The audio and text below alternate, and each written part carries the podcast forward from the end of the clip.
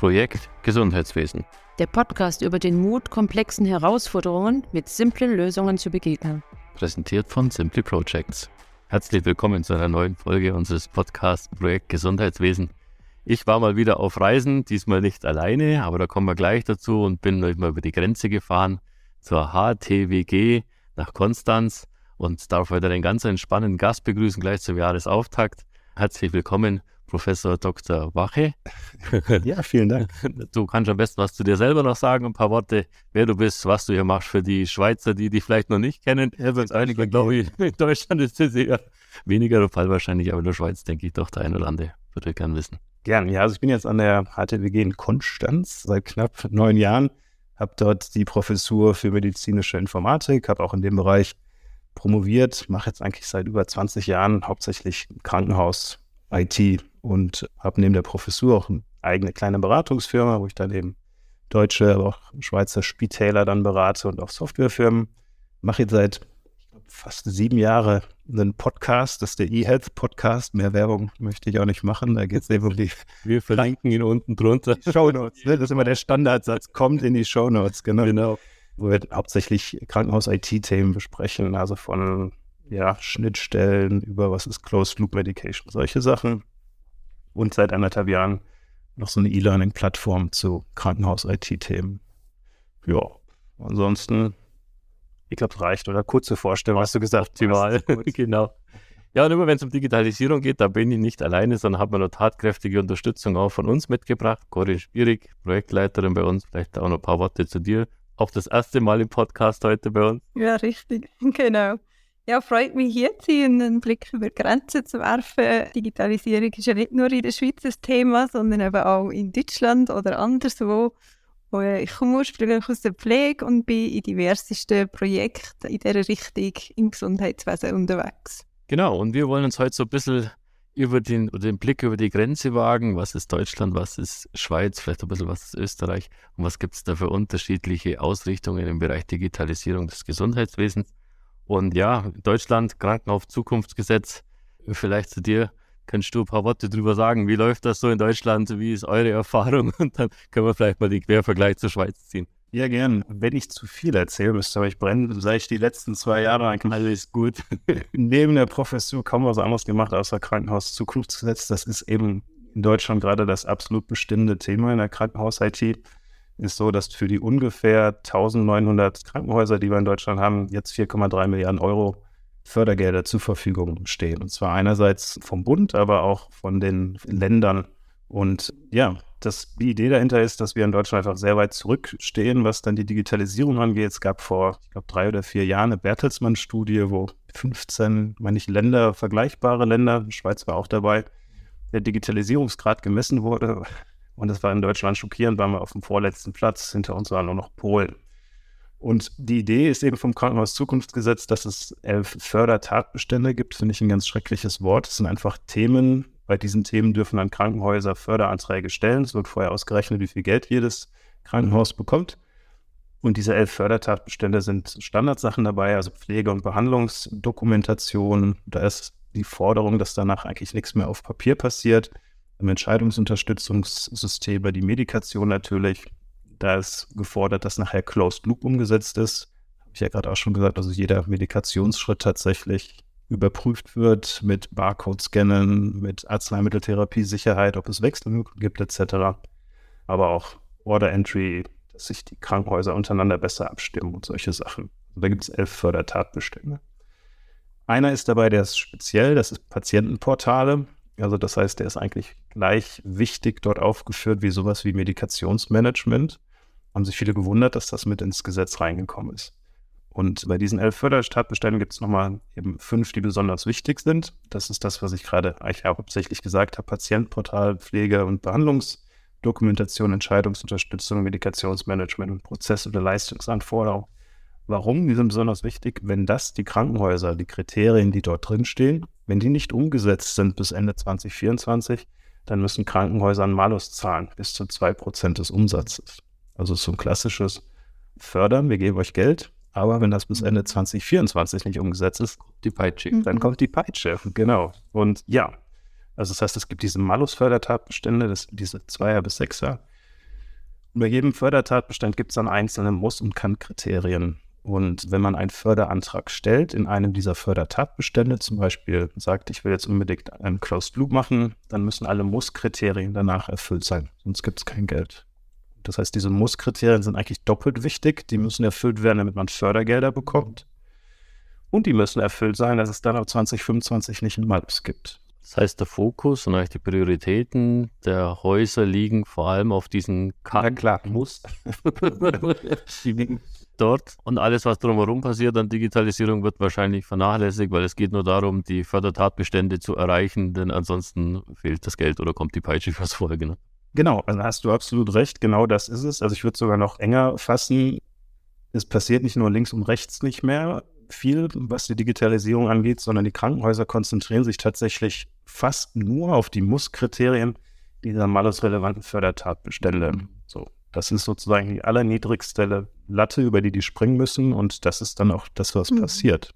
Das Ganze ist wahnsinnig fordernd. Also es sind viele Krankenhäuser, die, weiß ich nicht, unter 800 Betten oder unter 500 Betten, was in Deutschland so mittelgroß bis fast klein ist, die haben einfach wahnsinnig viel zu tun.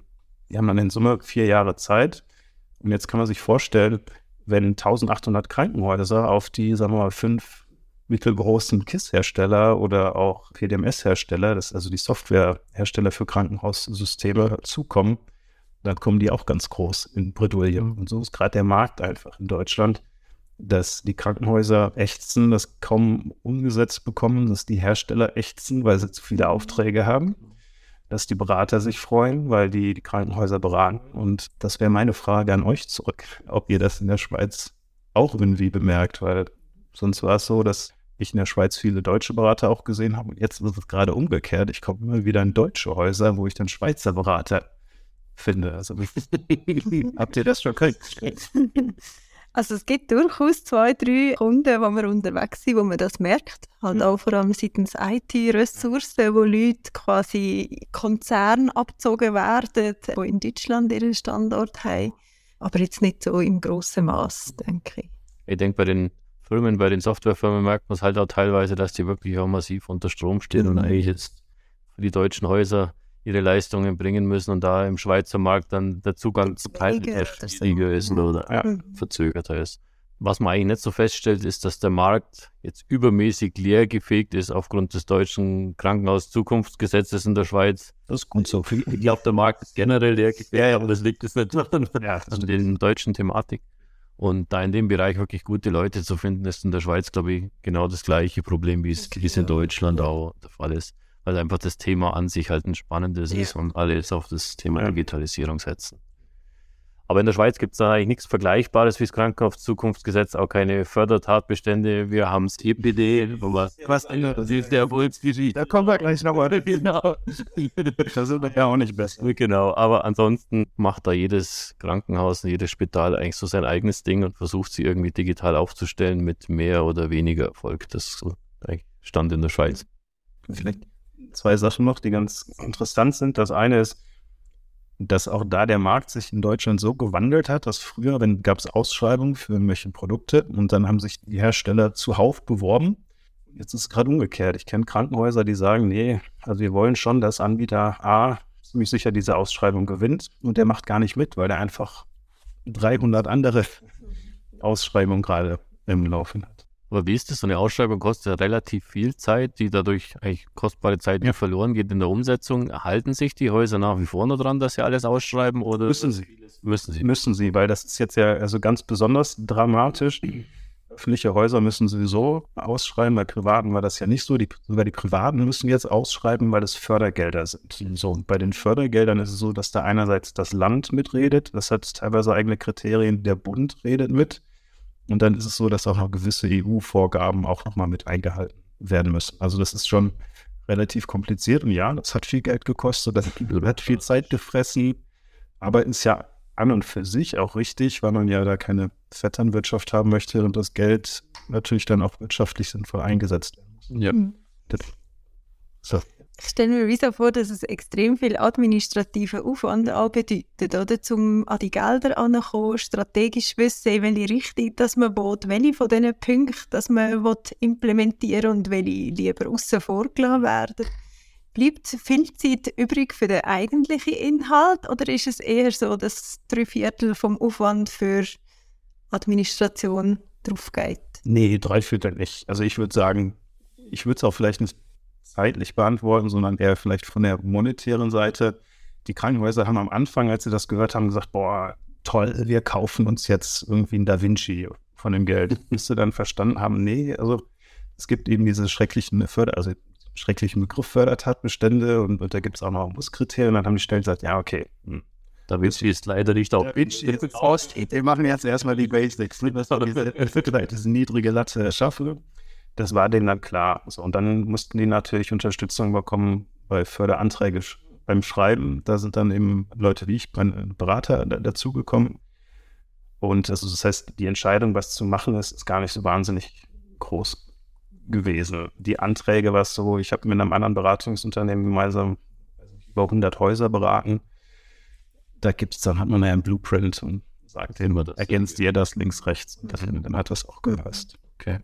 Ja, wie sieht es denn dann in Deutschland aus? So Nachholbedarf? Ich meine, dieses Gesetz ist wahrscheinlich nicht umsonst gekommen, sondern da ist doch einiges, was noch im Argen liegt und was man noch verbessern könnte im Bereich Digitalisierung. Wie siehst du so die aktuelle Situation in deutschen Krankenhäusern? Nicht gut. Also in, zwar in keinerlei Hinsicht. Wenn wir jetzt die IT ein bisschen verlassen, gibt es gerade, gab es in Deutschland vier Probleme, weil wir äh, Personalmangel haben, insbesondere in der Pflege, aber auch bei Ärztinnen und Ärzten. Es ist so, das kennt ihr ja und kennen die Hörer bestimmt auch. Die Swiss DRG sind ja sozusagen von der deutschen DRG angelehnt und wir haben die quasi aus Australien so ein bisschen übernommen. Da wurden die Fallwerte nicht ausreichend erhöht, dass das zu den gestiegenen Kosten jetzt alles passt. Und das heißt, die Krankenhäuser sind gerade in Deutschland in finanziellen Problemen und auch personell haben die Probleme. Zusätzlich jetzt diese KZG-Geschichte. Das ist schon, also da ist es gerade echt schwierig.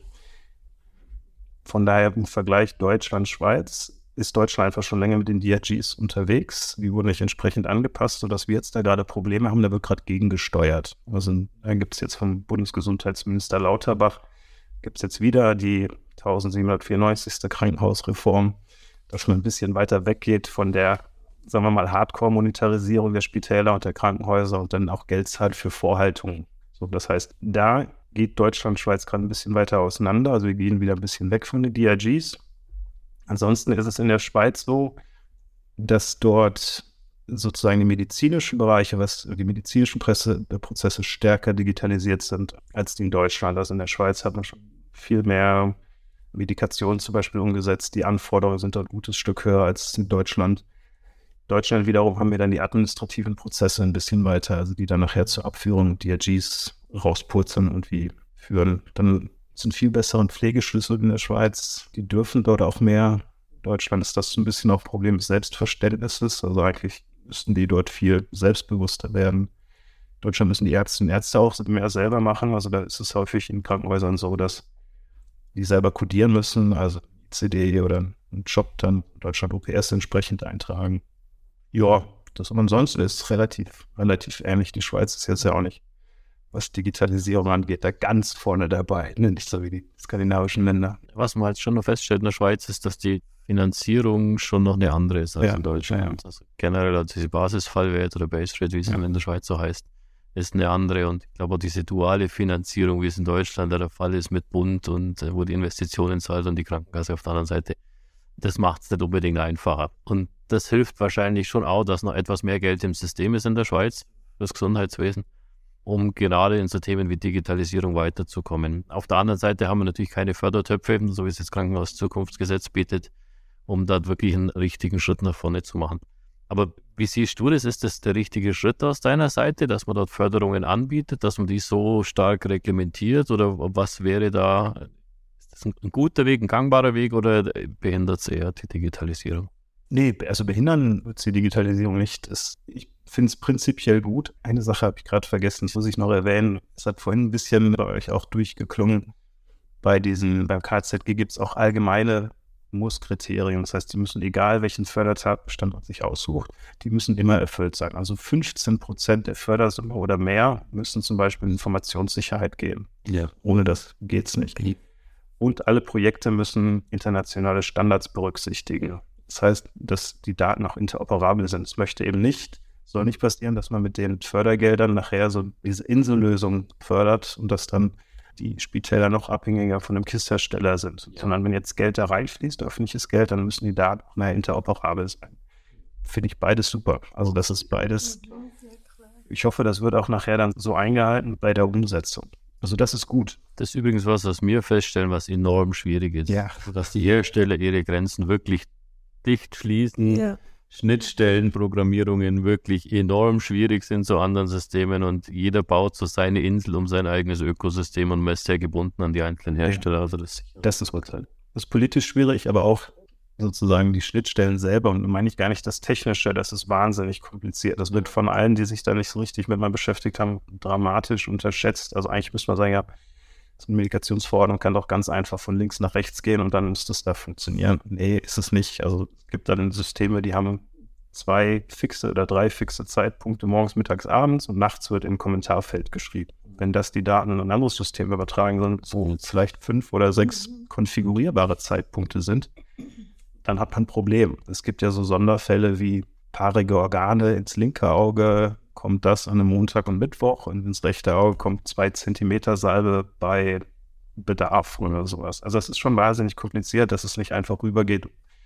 Und da hilft das, wenn zumindest die Daten schon mal alle in einem ähnlichen Format vorliegen. Ja.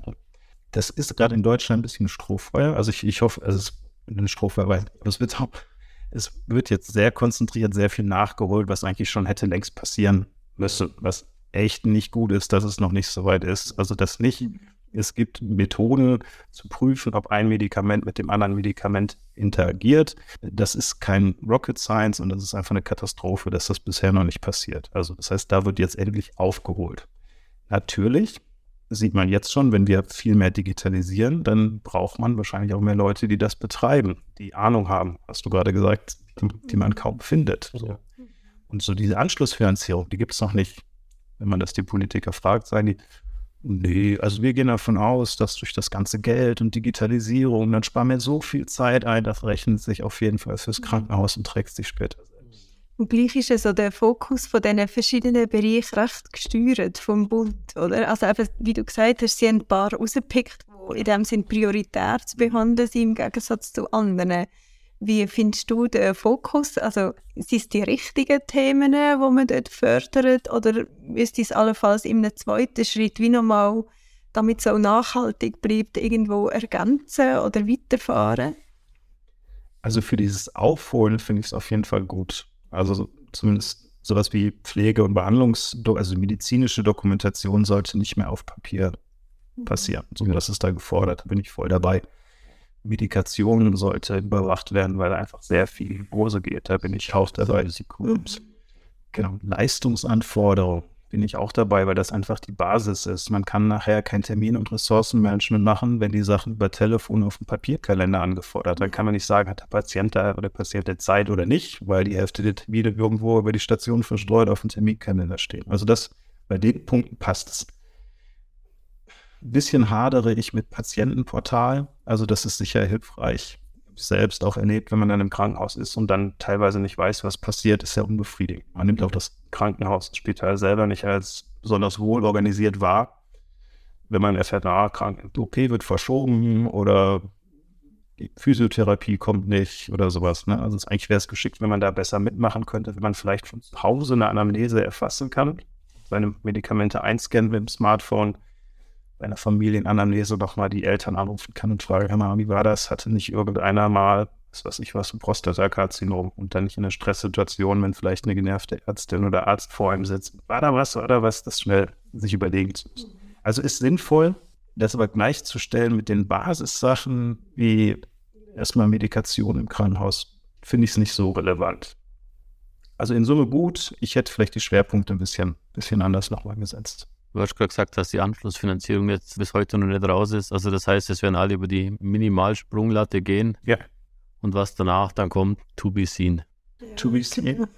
Oder aber es gibt natürlich auch, sagen wir mal, entscheidungsfreudige, mutige Geschäftsführerinnen und Geschäftsführer, die dann sagen, nö, also wir setzen 90 Prozent um. Und wenn ich beim Patientenportal, das sehe ich einfach nicht sinnvoll, da gebe ich kein Geld dafür aus. Gucken wir mal, wie der Malus aussieht. Was passiert? Was passiert?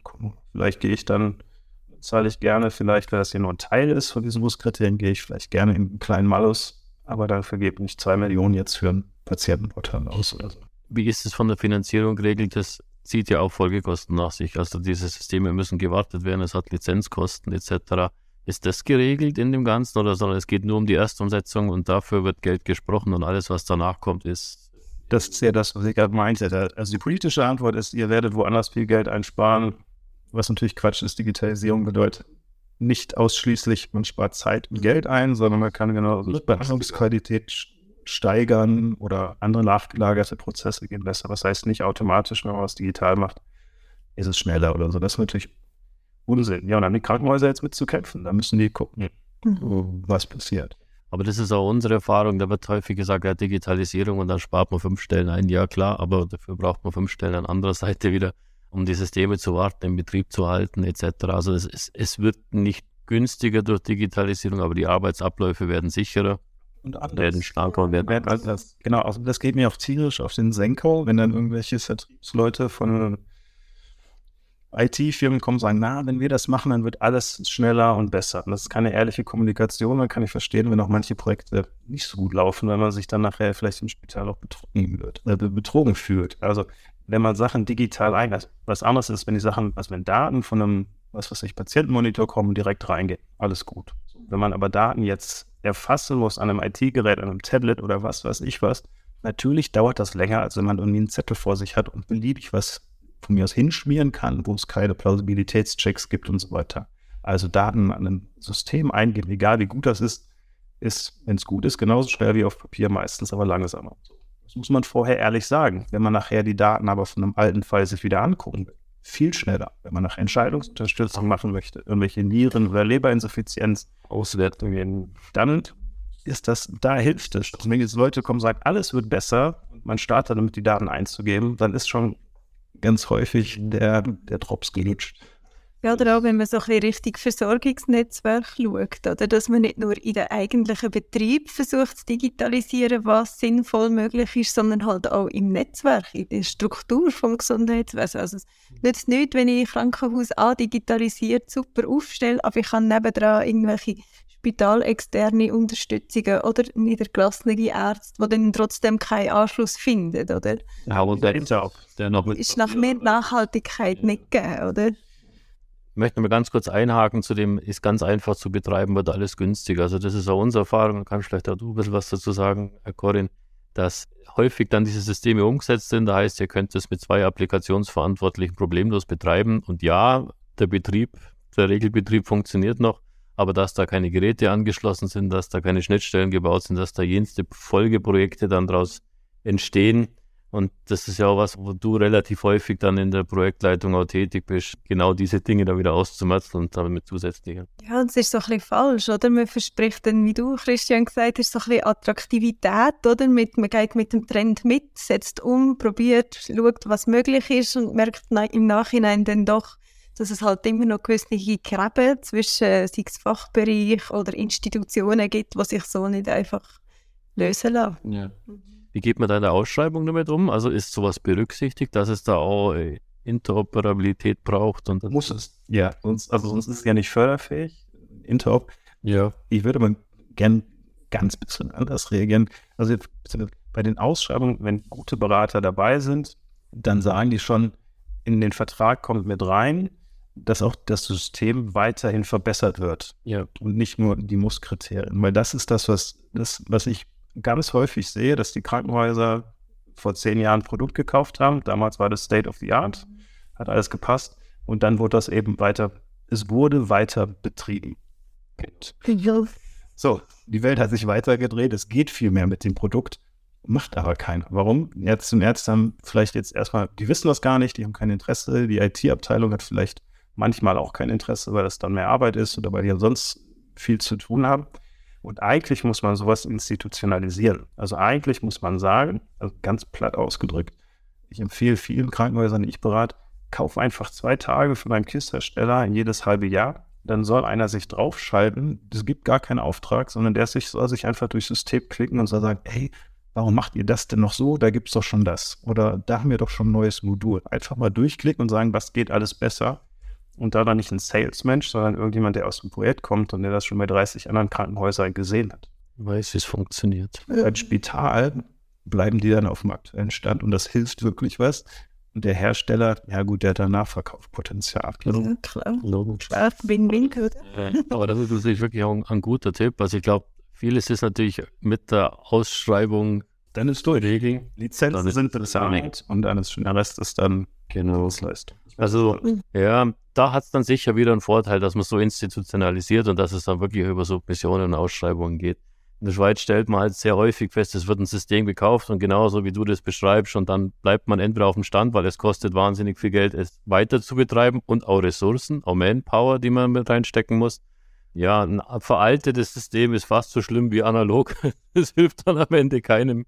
Oder man macht es halt so, weil man es immer so macht, aber meistens mit vielen Doppelspurigkeiten und Zusatzschritten. Und es verbrennt die Leute für Digitalisierung. Also wenn die sagen, nee, die haben KISS, also ich sehe immer wieder, dass das gleiche Produkt bei dem einen Haus, wenn man den Namen ausspricht, dann rennen die Leute schreiend weg und im anderen Haus sagen, die, es läuft eigentlich alles ganz gut. Also häufig ist es gar nicht das Produkt, sondern wie es dann da angepasst ist, Ja. wie man sich darum gekümmert hat. Das können wir nur streichen, oder? Ja, auch fest. Also je besser das parametriert ist, an die das selber macht und sich auskennt.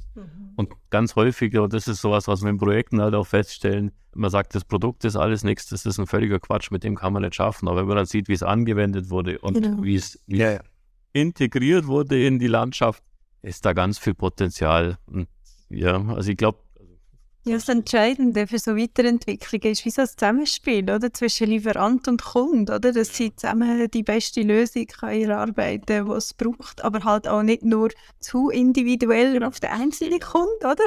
sondern wirklich in der Breite, damit damit es auch ja, ja. ausrollbar ist auf verschiedenste Institutionen.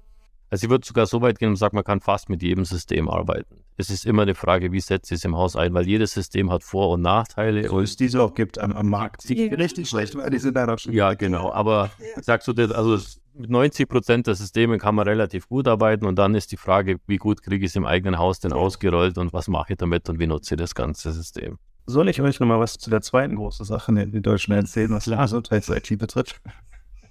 Suggestivfrage. Äh, Ja. Super Übernahme. Antwort. Äh, und zwar sind das die DIGA. Das sind digitale Gesundheitsanwendungen. Es gab vor kurzem, na, paar Jahre her, ein Gesetz, das heißt digitale Versorgung, ohne S. Versorgung Gesetz. Und das wird im Volksmund immer verkauft als Apps auf Rezept. Leicht schon mal gehört. Ja, Prinzip ist so, dass dann ein Arzt oder Ärztin das verschreibt. Die Krankenkasse muss zahlen bei den Apps oder Anwendungen, die zugelassen sind. Und in Deutschland haben wir gerade, was hat mir wirklich aufgeschrieben, so ungefähr 40 Giga. Das ist so unter Jens Spahn irgendwann mal. Ja, ja, genau. Und das ist eins der Themen, also gerade beim KZG habe ich ja schon gesagt, gut. Und bei Diga bin ich mir immer unsicher, ob ich es gut finden soll oder nicht. Ist ein bisschen zweischneidiges Schwert. Warum? Weil das sind ja eigentlich per Definition, wenn es das auf Rezept gibt, Medizinprodukte. So, Medizinprodukte ist ganz klar geregelt, wie das zu laufen hat, von Evidenznachweis über Risikobetrachtung, Zulassung und so weiter. So bei den DIGA hat man es gesagt, da waren wir eigentlich junge, innovative Unternehmen, die dann crazy Apps bauen. Fancy. Fancy. Mhm. Glasperlen. Das ist wirklich, ne? Von mir aus auch, nee, einfach, das ist jetzt gemein. Einfach gute Sachen und so.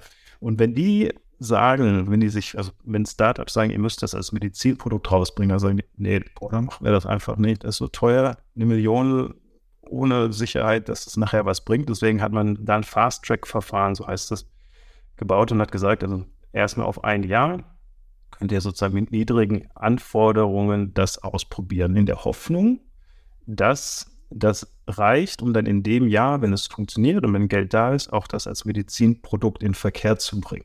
So, das heißt, da ist man ein bisschen davon abgegangen. Bei Medikamenten wäre das gar nicht möglich. Ne? Das ist ein Riesenverfahren. So, das wird von vielen bemängelt. Ein Kollege von mir gesagt, man muss aufpassen, dass diese DIGA, was die Evidenzbasierung angeht, nachher keine digitale Homöopathie ist. Das wird irgendwie keine nutzen und trotzdem wird es irgendwie verschrieben. Aber was sind da die Kriterien dafür? Also Braucht es da Studien, dass die wirklich wirksam sind oder bringe ich einfach eine App und habe dann irgendwie Anforderungen, dass es sicher ist und das war's dann? Ja, also jetzt Disclaimer, nee, ich auf dünnem Eis, ich bin damit nicht mehr ganz up to date. Das kann sein, dass es jetzt zur Hälfte falsch ist. Früher war es so, dass es irgendwie ein Gutachten gibt von, von irgendwelchen Leuten, die dafür, die, die das machen durften. Und wenn da gesagt wurde, nee, es ist wahrscheinlich, dass es was hilft, dann hat es erstmal gereicht. Die zweite Geschichte ist, dass die auch häufig relativ teuer sind. Also es gibt Preise bis 950 Euro im Quartal, also jedes Quartal. Okay. Für eine App. Wirklich, ne, ist schon näher ordentlich, dass es da auch keine richtigen Regeln gibt, wie die Preise sozusagen gemacht werden.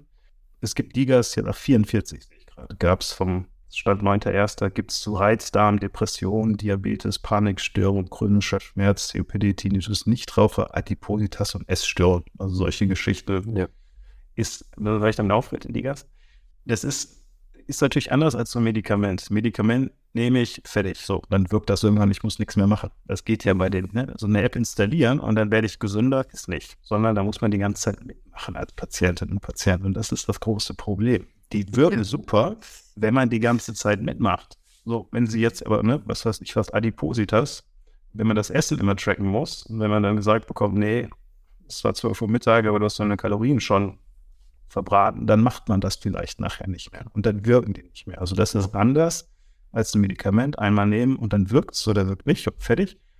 Und bei den Digas muss man mitmachen. Und da sinkt dann sozusagen die Compliance mit der Zeit auch. Also das ist spannend. Ich finde es eine gute Idee, dass man sowas als Hilfsmittel anerkennt und dass man das auch in gewissen Rahmen finanziert. Ich hätte aber schon gerne eine Evidenzbasierung dabei und dann so, ich habe gesagt, das war der letzte Satz, jetzt kommt der letzte Satz. Das Problem ist, wenn wir das jetzt nicht machen im regulierten Markt, die auf die Qualitätskriterien achten, wie in Zentraleuropa oder Europa, dann müsst ihr nur mal gucken, guckt mal, was es für Apps im, im App Store oder im Play Store gibt. Und keine Ahnung, ich jetzt möchte, möchte kein Land, Land nennen, aber wo es keine Regularien gibt, wo es absurd ist. Also ich, es gibt genug Apps, die sagen, ich messe mit der, mit deinem Handy messe ich den Blutdruck.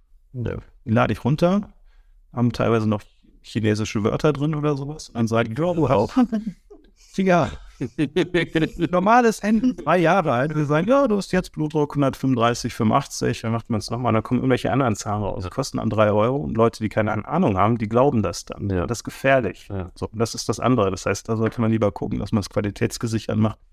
Und da ist es so schwierig. Einen regulierten Weg, ja. aber es braucht natürlich Evidenz dahinter, funktioniert das Ganze oder, oder eben nicht. Schweizer Markt, ja, und nicht nur, oder? Also ich finde, es braucht auch die Education von denen, die es näher anwendet. Mhm. Also mit nur auf dem Handy abladen ist es wie noch nicht gegeben, oder? Ich brauche als Anwender digitale Kompetenzen, dass ich das auch bedienen kann. Compliance hin oder her, ob ich es nachher mache oder nicht. Aber ich muss wissen, für was, wo gehen Daten allenfalls an, wo wird das wieder angeschaut, ist das für immer da drin, etc., oder?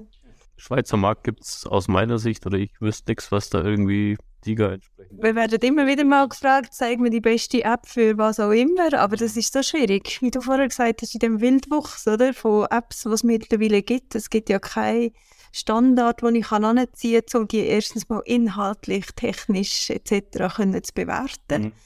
Entsprechend ist jeder Betrieb jeder User auf sich selber gestellt und muss, muss das Richtige finden. Selbst in ja. Aber es ist sicher ein spannender Ansatz und ich glaube, es gibt da sicher einige Fachrichtungen, die wir durchaus da auch profitieren können. Also ich habe zum Beispiel auch mal Psychotherapie, ja. wo es dann wirklich auch unterstützend zwischen den Sitzungen ist, um die Leute auch zum Mitmachen oder sowas weiter zu motivieren. Also ich denke, da gibt es Ansätze, wohin da die Reise geht, glaube ich, wird sich zeigen. Aber dass man aber da sind wir mal vorgeprescht, ausnahmsweise in Deutschland. Was ist denn drin? Ist. Ja. Sollen wir noch kurz über EPA und Patienten das, das nicht. oder nicht? Nein, Weil das ja doch. So in Deutschland, das auch der Schweiz. Genau. Kleines Reizthema, ne? Der Berliner Flughafen, oder? Ja, das immer verglichen. Den gibt es aber auch in Zürich, den Berliner Flughafen oder Bundesbahn. Da tun wir uns ja nichts. Das ist, das ist in Deutschland ähnlich erfolgreich wie das EPD, soll also auch schon seit Jahrzehnten eigentlich fertig sein. Der Ansatz ist ein bisschen unterschiedlich. In der Schweiz basiert das auf IAE XDS-Profil, das heißt hauptsächlich dokumentenbasiert. Gab ja in der Schweiz ein doppeltes Opt-in, also niedergelassene Ärztinnen und Ärzte mussten freiwillig aktiv sagen, jo, ich bin dabei. Patienten und Patienten mussten freiwillig sagen, jo, ich bin dabei. Was dazu geführt hat, relativ, relativ wenige Patientendossiers gibt. Ähnlich war es in Deutschland, technisch ein bisschen anders geregelt. Wir sprechen ja die Sachen nicht in Dokumenten, sondern eher in, in, medizinischen Informationsobjekten. Also alle Diagnosen stehen sozusagen zusammen und alle Medikamente stehen zusammen und nicht verteilt auf unterschiedliche Dokumente. Also dokumentenbasiert, man nennt es auch im Volksmund den PDF-Friedhof. Ja, das ist eine Katastrophe. Genau, also die ersten Varianten und man in Deutschland auch. Also so wie eine Dropbox für PDF. Genau. Genau. Dann kann man natürlich auch wieder sagen, ja, besser als gar nicht. Ja, Ja, okay, aber es sollte, da sollte man auch nicht stoppen. So. genau. Und ich glaube, wo es jetzt in Deutschland schneller gehen wird, oder bin ich ziemlich sicher, im Koalitionsvertrag der Ampelregierung steht drin, dass die von dem Opt-in, so ähnlich wie in der Schweiz, dass wir zum Opt-out wechseln werden. Das heißt, wenn man als Patient oder Patient nicht aktiv wird, dann kriegt man eben von der Krankenkasse die EPA. Und dann kann da direkt was eingespült werden. Wird in der Schweiz übrigens auch heftig und kontrovers diskutiert, ob man das Verfahren wechseln sollte. Aber ich glaube, um eine breite Masse irgendwie zu erreichen, ist es die einzige Ja. Möglichkeit. Das hat halt, das Thema ist halt mega unsexy. Ne? Also wenn alle sagen, ja, ja, wäre schon gut, wenn das so wäre, aber dann sich mit einer EPA zu beschäftigen, macht keiner. Also, ich weiß nicht, in Deutschland Organspende Ausweis, man fragt, wie viele Leute finden das gut, bei 90 Prozent, wie viele haben einen, fünf oder so. Ja, das ist ja genau das. Oder ähnlich. Und so ist es da. Ist es da, finde ich auch. Also von daher, Ich würde sogar behaupten, in der breiten Bevölkerung, wenn man das in Deutschland oder in der Schweiz eine Umfrage startet, was ist EPD oder EPA, ja, ja. die meisten wüssten nicht, was ist das genau, was passiert da. Dann kommt so der Ängste dazu, wo gehen meine Daten hin und Big Brother is watching you und so diese Themen. Ja, und deswegen glaube ich auch, wenn das nicht vorgeschrieben ist oder zumindest eröffnet wird ohne Widerspruch, wird das schwierig werden, das Thema. Ja, und gleich, dass etwas müsste passieren, oder? Dass man eben übergeordnet einen Austausch kann stattfinden, leuchtet irgendwo durch allen ein, oder? Also niemand erzählt gerne die gleiche Anamnese drei verschiedenen Töchtern. Ja. Wenn wir gerade so bei Daten und Sicherheit und Security sind, einmal ein ganz heiß diskutiertes Thema ist Cloud-Speicher, ist Datenspeicherung in Servern, die jetzt nicht im eigenen Haus sind, sondern extern sind. Wie wird das in Deutschland diskutiert oder ist das mittlerweile auch schon Standard, dass Daten nicht im eigenen Serverraum gespeichert werden, sondern durchaus auch in Cloud speichern oder in Rechenzentren? Ja. Oder wird genauso kontrovers diskutiert wie in der Schweiz? Ja. Das ist, wird sicher, nee, kann ich so nicht sagen. Also meine Wahrnehmung ist, dass es sogar noch deutlich kommt, also ich, meine Wahrnehmung ist, es gibt kein Land, wo es so ein Riesenthema ist. Datenschutz wie Deutschland mag an der Historie liegen, egal, also da habe ich auch selber meine Erfahrung, dass die Schweiz ein gutes Stück pragmatischer ist. Gutes Stück. Ja, Das ja und trotz, trotzdem mit noch so ein Wuster. Ja, solange es noch in der Schweiz bleibt, kann man vielleicht darüber diskutieren, aber sobald es dann schon EU-Ausland wird, dann wird ganz kritisch. Ja, also das ist auch wieder ein Riesenthema, da können wir wahrscheinlich selber drei Podcasts dazu machen. Ja, finde ich. Ich, ich finde, dass die Krankenhäuser zunehmend überfordert sind, die Expertise vorzuhalten, um dem, den Digitalisierungsstand Herr zu werden. Da braucht man richtig gute Leute. Man muss permanent dran sein, man muss hier patchen, da patchen, dann kommt hier ein Null Day, äh, Zero Day Exploit oder was weiß ich was raus. Man muss sofort reagieren, aber davon, also Und es braucht eine gewisse Größe vom Haus, sonst macht es ja gar Mhm. keinen Sinn. Und die Anforderung ist plus minus die gleiche. Ich habe jetzt 300 oder genau. 3000. Genau, und, und da finde ich, da muss man einfach, also dieses, ich finde, das ist manchmal einfach zu dogmatisch auf beiden Seiten, auf Datenschutzseite irgendwie, aber nachher dann ja auch auf, auf der Betriebsseite. Und natürlich möchte keiner, dass Daten unverschlüsselt auf einer, was weiß ich was, Google Cloud gespeichert werden, aber gibt es inzwischen vernünftige, sichere Verfahren bei Daten oder bei Banken fragt ja auch keiner. Ja, ich weiß, sind vielleicht nochmal unterschiedlich, ne, unterschiedlich kritische Daten. So, aber wenn das, das geht technisch, das kostet Geld, aber das ist was, was ich tatsächlich für, sinnvoll halte. Und da meine ich jetzt gar nicht mit Cloud, wo die Daten gespeichert werden, also nicht stumpf ein File ablegen, sondern mir geht es eher darum, dass dann dieses, dass die Software betrieben wird. Also wir hatten Applikation. PDMS, was was. Das ist ja wahnsinnig komplex, was da alles parametriert wird. Man muss sich um die, um die Betriebssysteme kümmern, man muss sich um die mobilen Betriebssysteme kümmern und was weiß ich was alles. Also Virtualisierung, siehst du einfach Updates und dann. Genau, also das ist, ist, ist verrückt, was man inzwischen als IT-Mitarbeiter in einem Krankenhaus alles können muss. Und wenn man eine Sache nicht kann, ist sofort, wie sagt man, Holland in Not hätte ich jetzt, das ist direkt ein großes Problem. Ne? Wenn man im IT-Sicherheit nicht aufpasst, zack, sind alle Daten verschlüsselt oder Daten sind geklaut. Also ich weiß, er ist geklaut mit AUT. Ja. OUD. Äh, da ist mir vielleicht lieber, wenn die Daten verschlüsselt in der Cloud liegen, aber es kommt keiner ran, als wenn die bei einem 200-Bettenhaus bei einer Ein-Mann-IT, der gleichzeitig auch noch Netzwerkkabel zieht, das halb sicher gespeichert ist. Also das, ich finde, man sollte da nicht dogmatisch dran gehen, sondern wirklich gucken, was, was ist das Beste. Ich vergleiche das immer so ein bisschen mit Online-Shopping. Am Anfang war das zum Teil wirklich auch eine unsichere Sache und mit den Zahlungsmethoden, man wusste nicht so, was ist dahinter. Und das ist ja mittlerweile, glaube ich, sehr sicher und allgemein akzeptiert, dass man online auch seine Dinge kaufen kann.